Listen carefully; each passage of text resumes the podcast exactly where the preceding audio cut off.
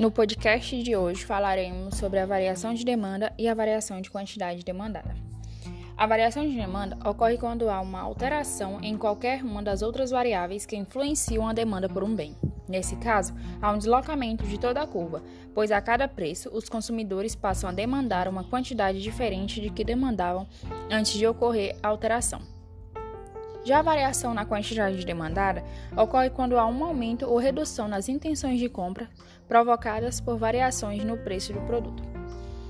A diferença entre a variação na demanda e uma variação na quantidade demandada será melhor entendida com base nos conceitos a seguir. Na economia, dois termos são muito importantes. Quais são eles? Oferta e demanda. Tanto na oferta quanto na demanda, elas variam em função do cenário político e do cenário econômico.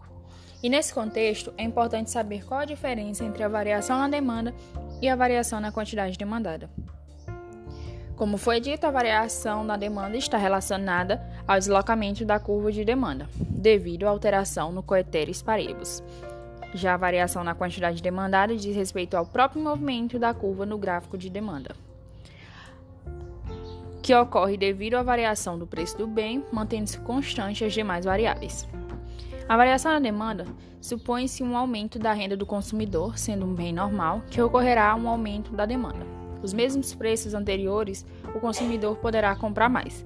A variação na quantidade demandada, o movimento ao longo da própria curva de demanda, faz com que ocorra a variação do próprio bem. A demanda refere-se à própria curva, já a quantidade demandada refere-se aos pontos específicos da curva da demanda.